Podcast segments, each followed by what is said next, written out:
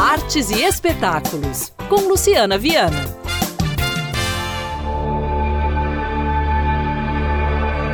Pinturas e instalações de cores vibrantes, além de provocativas frases poema, em uma exposição artística que busca cultivar as formas festivas de lidar com os destroços né, pós-apocalípticos da condição humana. Durante a exposição, o artista visual mineiro Luiz Lemos vai ofertar dois cursos e uma palestra online com a curadora Gabriela Carvalho e artistas convidados. Festa é o nome da exposição.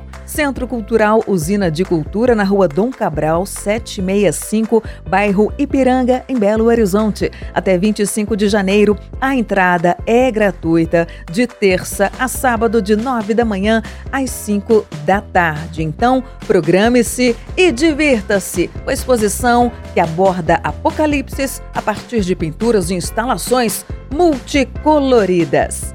Então, programe-se e divirta-se!